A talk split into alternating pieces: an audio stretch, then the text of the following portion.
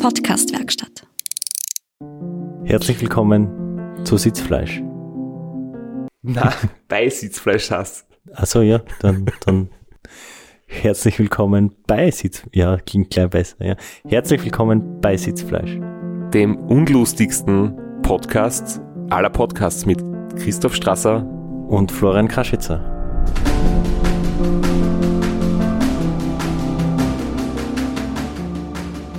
Zu einer spontanen äh, Sonderepisode, die nicht geplant war. Wir haben uns entschieden, heute eine komplett unprofessionelle Folge aufzunehmen, weil wir uns letztes Mal ein bisschen zu lange aufgehalten haben mit dem Race Around Ruanda und nicht alle Punkte untergebracht haben. Wir haben uns nicht zu lange aufgehalten, wir haben einfach angemessen ausführlich dem Event und der sportlichen Leistung angemessen das gewürdigt in, in vier Episoden, aber unser QA haben wir nicht untergebracht, das wir eigentlich am Ende der vierten noch machen wollten und deswegen Sonderfolge. Und um allen, die uns zuhören, einen kurzen Einblick zu geben, es ist jetzt knapp 22 Uhr. Wir haben heute schon zwei Folgen aufgenommen, wollten eigentlich schon im Bett sein oder zumindest am Heimweg und jetzt haben wir ohne den Lukas, der uns sonst unterstützt, einfach gesagt, wir bleiben allein da und nehmen noch was auf. Ja, und wie es der Terminkalender so will, bin ich schon wieder halb in Wien. der Zug drängt noch nicht so, ich kann dazwischen noch schlafen gehen, aber ja, so wiederholt sich die Geschichte. Race Around Ruanda, Fazit ist abgeschlossen. Du hast die Ergebnisse dein persönliches äh, Resümee eigentlich besprochen und uns bleiben jetzt noch so ein paar Nachbetrachtungen über und ein paar Fragen. Stimmt es so oder das, wollen wir deine das, Leistung noch weiter würdigen? Das, das war der Plan. Na, die, die Leistung ist, ist genug gewürdigt. Ich habe jetzt für vier Episoden ein eigenes Cover gehabt im, im Feed auf Spotify. Das ist schon genug des Lobes. Wie geht's da jetzt? Regenerationstechnisch ähm, spürst du deine Finger, wo du gesagt hast, die waren dann zwischendurch schon sehr, sehr mitgenommen von den Nerven her. Spürst du den noch ähm, muskulär, leistungsmäßig? Es sind jetzt seitdem du im Ziel angekommen bist, bis zum jetzigen Moment, wo wir aufnehmen, genau drei Wochen vergangen. Was machen die Finger? Was macht die Muskulatur, was macht die Form, die Fitness, wie ist der aktuelle Stand der Dinge? Ja, also die Finger waren ja das, wo ich während dem Rennen schon gemerkt habe, ah, die werden hin und wieder taub und äh, das Gefühl lässt langsam nach. Und es war dann direkt die Tage nach dem Rennen gar nicht so schlimm und dann erst mit der Zeit kommen und das waren so klassisch kleiner Finger, Ringfinger auf beiden Händen, äh, taub für die zwei, drei Wo zwei Wochen äh, nach dem Rennen. Und es wird jetzt wirklich merklich sehr schnell viel besser. Also kein Vergleich mit nach dem Seven Serpents, wo ich wirklich monatelang taube Finger gehabt habe. Äh, und jetzt habe ich wirklich das Gefühl, es geht deutlich schneller und deutlich besser. Aber das ist äh, so von den krassen körperlichen Begleiterscheinungen das Einzige, was mir noch bleibt. Die Fußsohlen waren wirklich am Tag nach dem Rennen, äh, zweimal gescheit duscht und ein bisschen barfuß herumgerannt, nicht im engen Radlschuh. Es war gleich vorbei und hinterm Probleme habe ich sowieso während dem ganzen Rennen nie gehabt. Äh, Nacken, Schultern, alles kein Problem gewesen. Trainierst du jetzt wieder? Noch nicht gescheit. also, ähm, so, ich war drei Tage, nachdem ich gelandet bin in Wien, war ich krank. Das haben wir eh auch besprochen in einer, in einer Folge. Äh, da habe ich drei Kilo verloren. Die habe ich jetzt wieder drauf. Aber so richtig planmäßig, gezielt trainiere ich noch nicht. Das haben wir eigentlich für ab morgen vorgenommen oder wahrscheinlich wird es erst das Wochenende werden. Aber ich, ich, ich fahre Radl, ich gehe Crossfit, ich bewege mich, ich tue was, aber richtig trainieren tue ich noch nicht. scheint zu hören, dass das mit deinen Fingern nicht so schlimm ist und wieder recht schnell gut worden ist. Wir haben aber letztes Mal schon kurz ähm, angerissen, dass wir über das noch etwas mehr reden wollen. Und da habe ich mir ein paar Sachen zusammengeschrieben, wie das bei mir die letzten Male war, weil ich habe 2012 zum Beispiel nach dem RAM habe ich da fast ein halbes Jahr damit kämpft und da jetzt nach dem Transconti hat das ein paar Monate gedauert.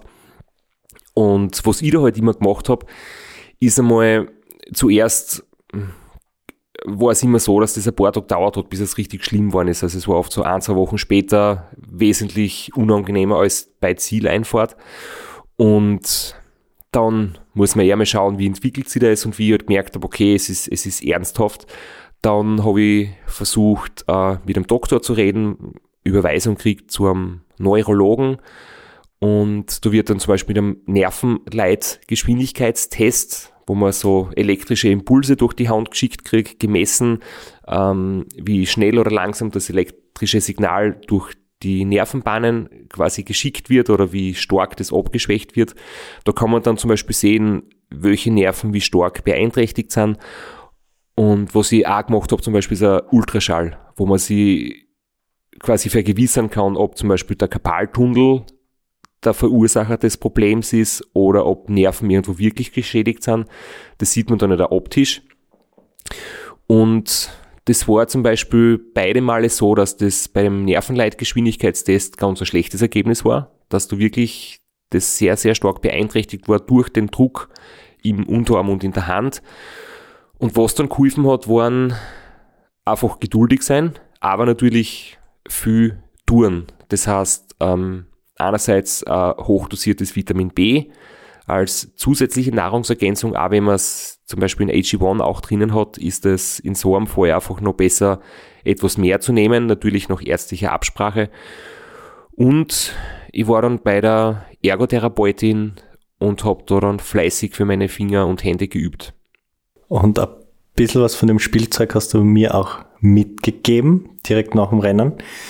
Und da sind echt so kleine Tools dabei, wo man echt seine Finger gut beschäftigen kann und einfach so ein bisschen einen, einen Impuls geben, dass die Nerven wissen, okay, da passiert was, da müssen wir hin und äh, das hilft auch schon.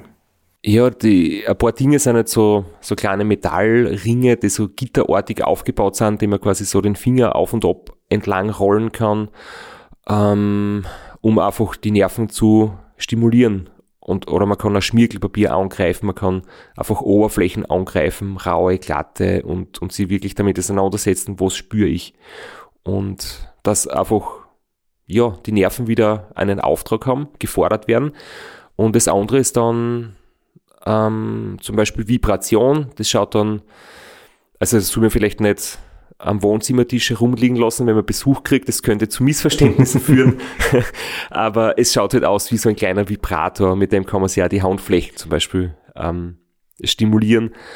Und eine Faszienrolle zum Beispiel eine kleine, da kann man den Unterarm, Unterarm etwas lockern und rollen, wenn dort ähm, Verklebungen sind.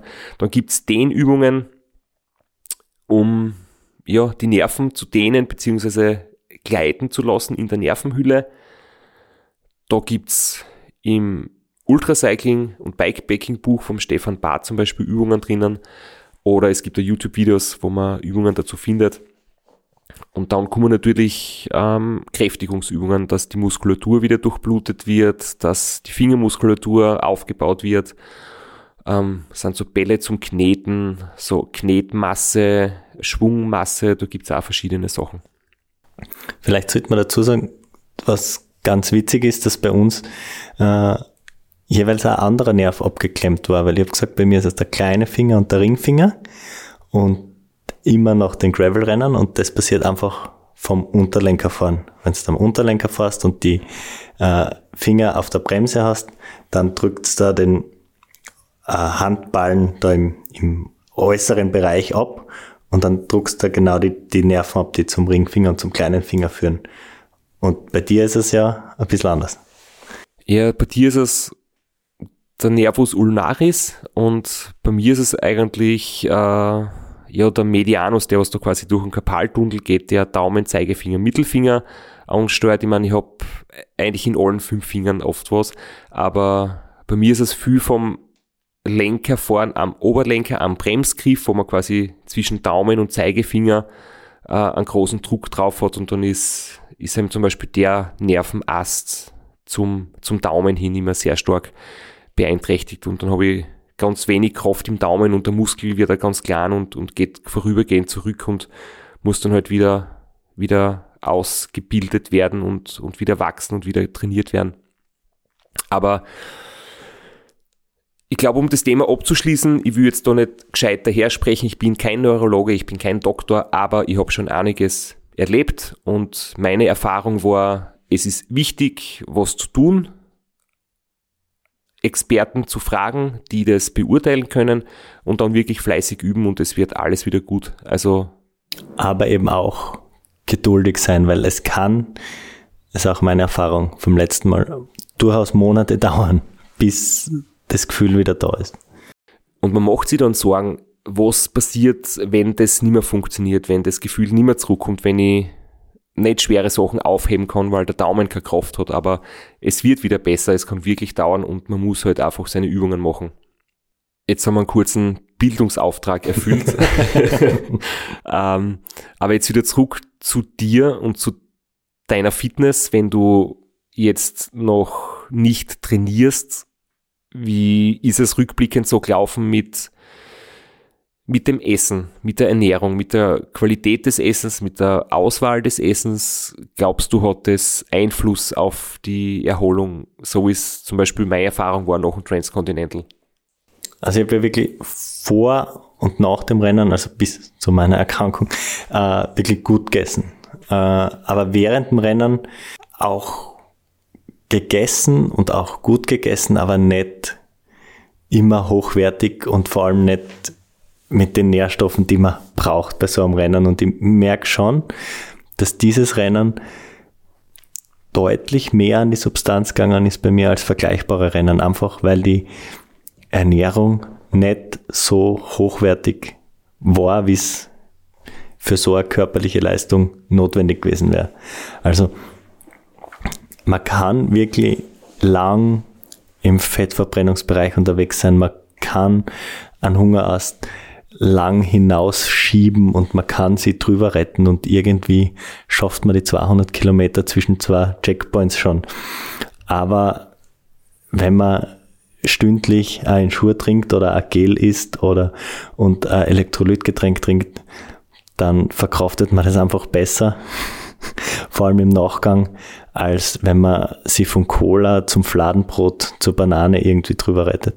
Definitiv und ich hoffe, dass du bald wieder gut zum Trainieren anfangen kannst, weil ja, das wird sich schon ein bisschen hinstrecken. Also das Label fällt ja natürlich ab nach so einer Leistung mit bescheidener oder spärlicher Ernährung und Muskelmasse, Muskelzellen, da gibt es dann überall Beeinträchtigungen und ähm, ich glaube, du hast dann für dich ja geduldig sein.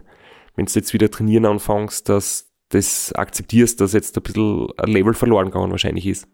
Ja, das habe ich auch gemerkt, so beim, beim Rumrollen mit, mit Lukas Kienreich war ich unterwegs, mit anderen Freunden war ich unterwegs. Man merkt schon, dass die Fitness nicht da ist, wie sie Anfang Februar war. Aber das wird wieder besser. Das hoffe ich stark. Wollen wir jetzt mit den Fragen durchstarten? Sehr gerne, ich bin bereit. Die erste Frage kommt von unseren Freunden vom Laufend Entdecken Podcast. Die lautet nämlich, wie es in Ruanda mit wilden Hunden zum Beispiel oder anderen Tieren aussieht. Wir haben eh schon ein bisschen drüber geredet, aber gerade das Thema mit den Hunden ist ja immer wieder mal interessant, wenn man mit dem Radl fährt. Ich habe in Ruanda keinen einzigen wilden, streunenden Hund gesehen. Ich habe überhaupt keinen einzigen Hund gesehen und auch keine Katzen. Also äh, ist natürlich auch, wahrscheinlich sind so Hunde als Haustiere eher ein Luxusphänomen, weil äh, Hundefutter kostet viel, ein Hund frisst viel. vielleicht hat das damit zu tun, vielleicht ist es einfach kulturell bedingt nicht so verbreitet. Ich habe jedenfalls keinen streunenden Hund gesehen und auch keinen Hund als Haustier, was sehr angenehm war. Die Tiere, die man am Straßenrand gesehen hat, äh, die waren alle domestiziert. Das waren äh, Ziegen, Kühe, die Kühe mit den großen Hörnern, äh, aber die waren, da war immer ein Hirte dabei, der auf die geschaut hat, oder sie waren anbunden. Und die Affen, ja, die rennen frei herum, haben mich aber ignoriert. Da hatte ich äh, am Anfang natürlich, wow, das sind Affen, aber dann man merkt, okay, sie reagieren nicht auf die, dann war es relativ normal. Wie zum Geier bist du auf Ruanda gekommen? Ja, das war klassisch. Ich weiß nicht, ob ich es nicht eh schon erzählt habe. Äh, bin so ein richtiges Opfer des Instagram-Algorithmus geworden. Ich bin ja dieses letztes Jahr Seven Serpents gefahren und äh, habe dadurch äh, bin ich ein paar unsupported äh, Teilnehmerinnen gefolgt und dem Rennen gefolgt und dann hat es mir das vorgeschlagen, Race Around Rwanda auf Instagram. Und gedacht, mhm, klingt interessant, folge mal. Und dann war die Registration offen und dann haben wir gedacht, das mache ich jetzt. und habe mir einfach angemeldet. Die nächste Frage von Anywhere Jonathan die letzten drei Buchstaben habe ich jetzt erfunden, weil das sind in meinem Screenshot vom Instagram-Fragebogen abgeschnitten. Ähm, sind in der Organisation auch Locals vertreten oder ist das RA eine reine europäische Veranstaltung, die dort durchgeführt wird? Es sind die drei Organizer, sind also zwei Europäer und ein Amerikaner. Aber es ist jetzt nicht so, dass die da wie ein Alien in Ruanda landen und einfach äh, 90 Weiße dorthin bringen zum Radrennen fahren. Es, es hat schon einen starken Rückhalt und Verankerung. Das Tourismusministerium ist, ist dabei. Äh, die Fahrer sind alle Locals. Die Checkpoints werden alle von Locals gemanagt. Äh, der Dr. Innocence ist ein Local. Es waren einige äh, Locals am Start, einige Ostafrikaner am Start und wird da, glaube ich, gut angenommen von der Bevölkerung, aber das Tourismusministerium ist da jedenfalls sehr stark dahinter, hat da die ganzen Kontakte zu den Polizeistationen und zum Militär hergestellt, dass das da alles reibungslos abläuft. Ja, sehr interessant. Ähm, die Frage habe ich mir nämlich auch schon gestellt äh, im Vorfeld und ähm, gut, dass wir das jetzt ähm, klären könnten oder da einen Einblick kriegen. Dann haben wir noch eine Frage von der Katharina die wissen möchte, was der schönste und was der schwierigste Moment im Rennen war. Du hast natürlich jetzt schon vier Episoden lang über schöne und schwierige Momente erzählt, aber vielleicht kann man rückblickend das mit ein bisschen Distanz nochmal anders betrachten. Ja, also ich glaube so vom, vom, vom ganzen Erlebnis her hat man einfach diese, dieser Single-Track im Dschungel am meisten getaugt. Die Ruhe, der, dieser Regen im Dschungel, der da so unglaublich laut ist, weil die Blätter so groß sind und die Regentropfen so groß sind. Und diese Einsamkeit, obwohl ich war nicht, ich war nie weit weg von der Zivilisation, aber halt im Vergleich zum restlichen Rennen ist man da wirklich sehr einsam und das im Finsteren und so, das, das war, das war der coolste Moment. Und also schwierig, der frustrierendste Moment jedenfalls war der, der letzte Botschen 90 Kilometer vom Ziel. Äh, und, und auch so nett das alles war und hilfsbereit und die ganzen Kinder drumherum. Ah, da war ich echt kurz so richtig abgefuckt und genervt. Das hat mich echt anzipft. Wie dann wieder weitergerollt bin, ist wieder gegangen, aber das war so der, der eine Moment, wo ich Scheißdreck. Die nächste Frage betrifft die gesundheitlichen Probleme von Ulrich Bartholmös, wie du die mitbekommen hast. Das haben wir, glaube ich, besprochen. Du hast, du hast dich mit ihm getroffen. Er hat uns eine Sprachaufnahme hinterlassen und, und dir quasi erzählt, wie es ihm gelaufen ist. Deswegen denke ich. Ich kann nur ganz kurz beantworten, wie ich es in dem Moment mitgekriegt habe. Das ist ja alles im Nachhinein passiert. Nämlich gar nicht. Also ich habe bin am Montag mit dem Radl gefahren. Am Mittwoch hat er auf Instagram gepostet, dass er krank ist. Dann habe ich ihn am Samstag beim Briefing gesehen, da hat er richtig schlecht ausgeschaut. Und am Sonntag beim Start, da hat er gesagt, es geht ihm besser, aber er hat auch nicht gut ausgeschaut. Aber er ist gut Radl gefahren und und dann im Ziel hauptsächlich wieder getroffen bei der finnischer Party? Genau, und da hat er deutlich besser ausgeschaut als am Start. Da ist ihm wieder halbwegs gut gegangen, ja. Die ganzen, was er erzählt hat, das habe ich alles erst im Nachhinein erfahren. Jetzt kommen Fragen, die sind wirklich spannend. Ähm, wie viele Lieblingsfarben hast du? Welcher der Manfred wissen? Alle. Alle. Ich habe gar keine so richtigen Lieblingsfarben. Aber manchmal finde ich einfach eine Farbe voll geil und dann kaufe ich mir irgendein Accessoire in der Farbe und dann komme ich drauf, dass es so gar nicht zum restlichen Ensemble passt. Und ja, dann hilft es halt nichts.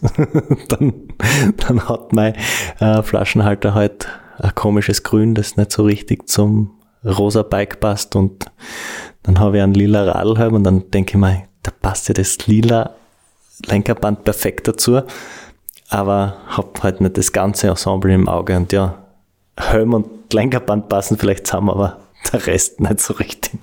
Das nächste Thema, wir haben über die Nahrungsaufnahme gesprochen. Wir haben von dir gehört, was es zu essen und trinken gibt, dass das einen Einfluss hat, vor allem langfristig auf die Regeneration.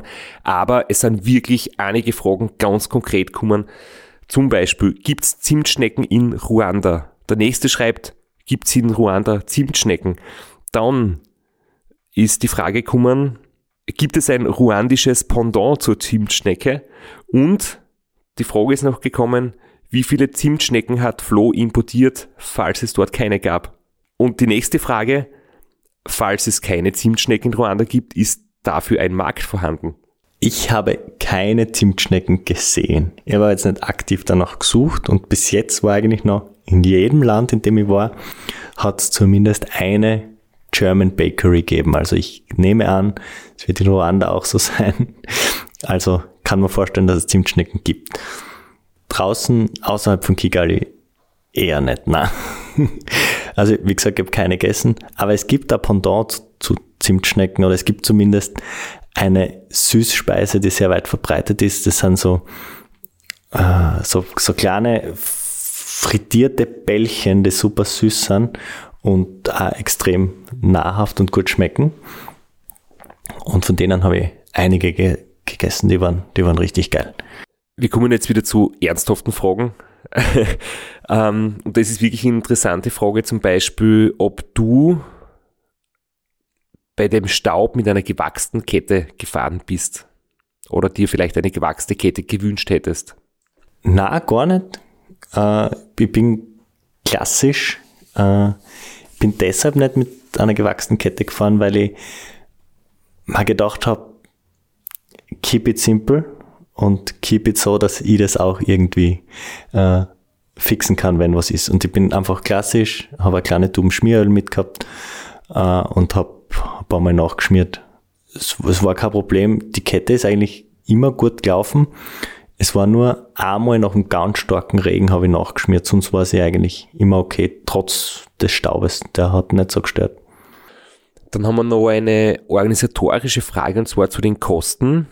Dom möchte das wissen, was das insgesamt circa kostet. Ähm, ich habe nämlich auch von anderen Leuten so ein bisschen Rückmeldung bekommen, so, ja, voll spannend, Podcast, voll interessant, wann kann man sich für nächstes Jahr anmelden? Also ich glaube, da besteht vielleicht wirklich Interesse und natürlich ist interessant, wie viel man da einplanen muss. Die Registration äh, waren, waren 270 Dollar, US-Dollar. Äh, je nach Wechselkurs kann das mal mehr oder weniger sein und eine Gear Donation. Also man so, sollte dann irgendwas mitbringen, was dort gebraucht wird. Das ist im Vorfeld eine Liste umgangen mit Dingen, die ge besonders gefragt sind und gebraucht werden. Ich habe äh, drei Gravel-Reifen mitgebracht, sieben Schläuche, Bremsbelege für Scheibenbremsen, für Felgenbremsen und Multitools äh, habe ich fünf oder sechs Multitools mitgebracht und eine große Standpumpe. Das war so meine Gear Donation. Das sind auch nochmal, wenn man es aufrechnen würde, ein paar hundert Euro, aber das habe ich alles herumliegen gehabt daheim und keine Verwendung mehr dafür gehabt. Also es war jetzt nicht äh, der große, große finanzielle Verlust. Äh, Flug, bin geflogen mit Türkisch, das kann jeder selber nachschauen, wenn man rechtzeitig bucht, wird es so zwischen 600 und 1000 Euro kosten. Und ich habe es mir sehr einfach gemacht und dadurch auch ein bisschen teurer in Kigali. Ich habe ein Hotel durchgehend gebucht gehabt. Das heißt auch für die drei Tage des Rennens ist das Zimmer einfach leer gestanden. Äh, und das habe ich über Booking, Booking gefunden. Und das hat auch, das kann sich auch jeder selber nachschauen, was, was ein Hotel für 18 Nächte in Kigali kostet. Da gibt's auch verschiedene Preisklassen zwischen 400 und 1000 Euro. Wenn man dann noch in Ruanda ein bisschen leben möchte, ein bisschen was anschauen möchte, vielleicht eine Safari machen möchte, äh, also denke ich, dass man schon mit 2000 Euro rechnen muss. Eine Frage, die ich sehr lustig finde, muss dazu sagen, ähm, die Fragen sind gestellt worden, als erst, glaube ich, die erste Episode veröffentlicht wurde. Ich weiß nicht, ob die Frage jetzt noch gestellt werden würde am Ende der, der ganzen Staffel. Nämlich, welche Reifen hast du benutzt, beziehungsweise welche Reifen kannst du generell empfehlen? Und ich möchte noch dazu sagen, wer will Empfehlungen vom Flo überhaupt haben? ich kann ja sagen, dass ich bis zu diesem Rennen in Ruanda äh, tausende Kilometer komplett bannenfrei unterwegs war und mir gedacht habe, für das Rennen, äh, nämlich ich hatte vorher ein ich kann es ja sagen, ich werde nicht gesponsert, ich kriege kein Geld dafür. Ich habe ich hab vor dem Rennen hinten ein Specialized Pathfinder drauf und hat in der Mitte so eine glatte Lauffläche, das ich immer sehr geschätzt habe und der ist super bannensicher. Und ich habe mir aber gedacht, ja, dieser, dieser Schlamm, dieser Lehmboden, ich hätte hinten gerne ein bisschen mehr Grip und habe mir dann einen Reifen mit ein bisschen mehr Grip für hinten gekauft. Damit ist die ganze Misere losgegangen. Und vorne habe ich einen, gute Frage, einen mit ordentlichen Stollen. Das ist schon so gefühlter halber der Mountainbike-Reifen. Den habe ich aber schon seit dem Seven Serpents drauf und das genieße ich schon sehr wenn es nass ist, Abfahrten, schlammig, dass ich vorne einen Grip habe. Und ja, jetzt werde ich mich anderweitig umschauen. Ich kriege ganz viele Fragen, auch wegen Greifenbreite und so. Und mit so einem Scheiß habe ich mich überhaupt noch nie auseinandergesetzt. Vielleicht ist es tun sollen, dann wäre ich schon wahrscheinlich seit Jahren tubeless unterwegs und hätte den ganzen, das ganze Drama nicht gehabt, aber so zwischen 38 und 42 oder 45 ist jetzt nicht so aus meiner Sicht nicht so wahnsinnig relevant. Das ist reine Geschmackssache, glaube ich. Aber vielleicht kann man einfach generell sagen, du beziehst jetzt mich selber auch besonders mit ein, dass vielleicht bessere Leid gibt als uns zwar über Reifen zu philosophieren. Ganz genau, vor allem, also Gravel-Reifen ist ja nochmal eine, ganz andere Wissenschaft, ein ganz anderes Level als Straßenreifen, wo da schon äh, herum diskutiert wird und philosophiert. Bei Gravelreifen gibt es zu viele Möglichkeiten, als dass ich mich da ernsthaft damit auseinandersetzen möchte. Ich werde jetzt jedenfalls auf Tubeless umsteigen und mir da zwei Reifen kaufen. Zwei 42er, einen für vorne, einen für hinten und dann schauen, was passiert. Du hast jetzt schon gesagt, seit den Seven Serpents hast du den Vorderreifen oben gehabt da fällt die nächste Frage nämlich perfekt dazu. Der Bernie hat gefragt, welches Rennen härter war. Seven Serpents oder Race Around Rwanda? Technisch schwieriger. Die Gravel-Passagen waren sicher beim Seven Serpents. Äh, alles in allem mit der ganzen Organisation drumherum, mit der Verpflegung unterwegs vor allem war sicher das Around Rwanda härter. Ähm, aber Seven Serpents ist einfach von aus Graz ein super Rennen. Man ist in zwei Stunden in Ljubljana. Äh, man kann sie hinführen lassen. Man ist in vier Stunden in Triest. Man kann sie abholen lassen. Äh, es ist von der Organisation her aus Graz halt super einfach. Und das macht halt Ruanda ein bisschen kompliziert. Vielleicht auch passend die Frage, wie sehr CrossFit für so ein Rennen hilft. Wenn man sich vielleicht im Gelände auch am Oberkörper ein bisschen äh, fit fühlen sollte. Ja, gar nicht. Das ist einfach so ein, ein, ein zweites Hobby von mir, das mache ich nebenbei, das betreibe ich sicher nicht so ernsthaft wie Radfahren. Äh, da, ja, es, es schaut sicher nicht, wenn man ein bisschen äh, ein paar Muskeln hat oder nicht, aber ähm, helfen tut's, tut's nicht. Also ich kann zum Beispiel sagen, ähm, ich mache sowas nicht und manchmal ist es zum Beispiel ganz gut, das könntest du, wenn man müde ist und wenn mit, mit der Müdigkeit kämpft und der Schlafentzug und der Sekundenschlaf irgendwie gefährlich werden, stehen bleiben und ein bisschen turnen. Ein paar Liegestütze zum Beispiel machen, das fällt für mich flach, weil wenn ich in der Nacht stehen bleibe, um mich wach zu halten, fünf Liegestütze mache, habe ich einen Muskelkater drei Tage lang. Du kannst das gut machen. Das, das könnt ihr machen. also falls man den Gedanken mitnimmt, dann durchaus hilfreich. Und als krönenden Abschluss habe ich mir jetzt eine Frage aufgehalten, wo in Klammer dabei steht, der Flo wird's verstehen, nämlich Good morning, how are you? ja. Ja, und give me my money, hätte ich dann noch, noch dazu gesagt. ja, also wir haben es eh schon oft angesprochen, das, das war halt äh, das, was da die Kinder ständig und überall zugerufen haben. Und es war immer sehr nett, äh, bis auf ganz am Schluss äh, 90 Kilometer vom Ziel, da war ich kurz genervt davon, aber sonst ähm, das gehört dazu, auf das muss man sich auch einstellen, wenn man in Ruanda fahren will. Äh, man ist nie allein und man wird ständig gefragt, wie es einem geht. Und ich glaube, das war jetzt ein guter Abschluss, weil es wären noch ein, zwei Fragen gewesen, so zum Thema, wie sicher hast du dich gefühlt und hat es äh, unangenehme Begegnungen mit anderen Menschen gegeben. Ich glaube, du hast jetzt damit eh alles mehrfach schon beantwortet. Ja, aber weil es immer wieder Thema ist, möchte ich es schon nochmal extra ansprechen. Also äh, Ruanda ist, ist tatsächlich eines der sichersten Länder der Welt, was äh, so Verbrechen angeht. Also äh, Taschendiebstähle und oder dergleichen, das gibt's überhaupt nicht. Allgemein, ich habe mich immer sicher gefühlt, ich habe kein Radschloss mitgehabt. Ich habe das Radl einfach angelehnt vorm, vorm Shop. Es, haben es hat sich sofort eine Traube ums Rad gebildet und alle haben geschaut, aber es hat keiner hingriffen. Äh, ich habe mich in der Nacht immer sicher gefühlt. Ich habe keine unangenehmen Bewegungen, äh, Begegnungen gehabt. Und äh, vielleicht kann ich ganz kurz erzählen von einer Begegnung, die ich gehabt habe vor dem Start noch, die das vielleicht, die das für mich in dem Moment so ein bisschen Perspektive zurecht, zurechtgerückt hat. Ich habe äh, äh, was gegessen und dann war es eine Runde frankophiler Austauschstudenten, also äh, lauter Menschen aus Ländern, in denen Französisch auch gesprochen wird, aus Afrika, die in Ruanda waren, um zu studieren, aus Mali und Gambia und noch bei anderen Ländern. Und einer hat dann gesagt, er hat die Chance gehabt, er hätte in Südafrika studieren können oder in Ruanda. Und für ihn war das überhaupt gar keine Frage. Es ist natürlich klar, Südafrika ist das gefährlichste Land der Welt und Ruanda das sicherste. Natürlich studiert er in Ruanda.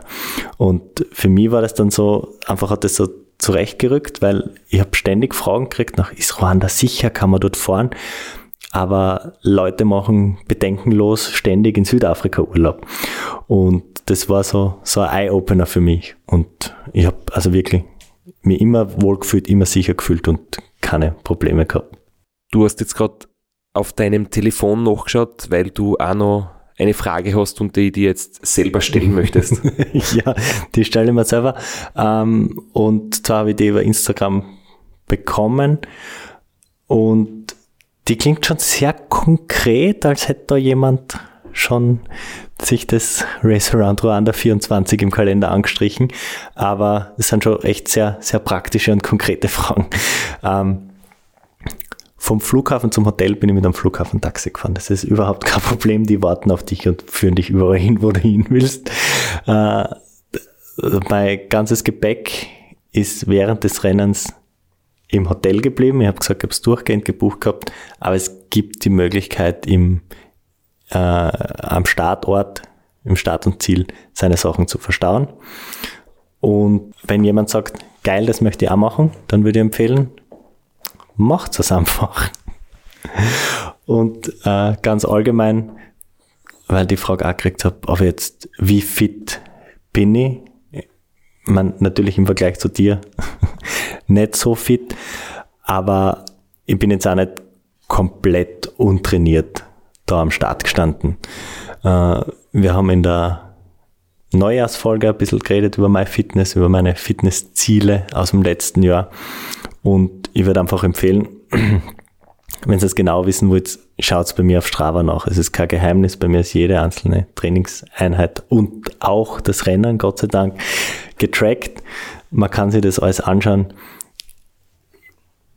Ich fahre recht viel Rad. Ich versuche ein bisschen einen Trainingsplan nebenbei unterzukriegen. Bin aber immer wieder am Wochenende einfach mit Freunden unterwegs und fahre jetzt nicht äh, die super harten Intervalle. Aber ich bin letztes Jahr knapp 500 Stunden Rad gefahren. Das war äh, bis Ruanda, dann ist nicht mehr viel dazugekommen. Also bin mit 500 Stunden Radfahren in den Beinen dort am Start gestanden. Das ist nicht nix, das ist aber jetzt auch nicht komplett aus der Welt und unschaffbar. Und es geht damit weniger, wenn man jetzt einfach nur ein Abenteuer erleben will. Man hat sieben Tage Zeit für die 990 Kilometer. Man kann es sehr gut einteilen und äh, man sieht es auch an den Finisher Zeiten, es haben es viele mehr Abenteuer Bikepacking-mäßig gemacht. Also schaffbar ist das wirklich für jeden. Und ich habe jetzt noch eine allerletzte Abschlussfrage, die ja für jeden interessant ist, der das konkret angehen möchte. Ich habe von dir Fotos gesehen, wo du natürlich rosarote Flipflops anhast. Und ich frage mich, hast du die mitgehabt? Hast du die unterwegs gekauft oder ausborgt? Oder warum hat man mitten in einem Radlrennen Flipflops dabei? Das war in, in allen Hotels, in denen ich war, Standardausstattung. Äh, neben dem Bett sind Flipflops gestanden. Und nachdem ich dort eh schon geschlafen habe und mir gedacht habe, ich muss voll sehr das Radl fixen kann, wenn ich es gefixt habe, sowieso nochmal zurück ins Hotel. Warum sollte ich nochmal die stinkenden Radlschuhe anziehen, wenn ich das, was ich vorhabe, in den Flipflops auch noch gehe? Und, und dann kann ich meine Fußsohlen noch ein bisschen schonen, bevor ich wieder in den Radlschuh gehe. Also die wurden wirklich vom Hotel quasi ausgeborgt.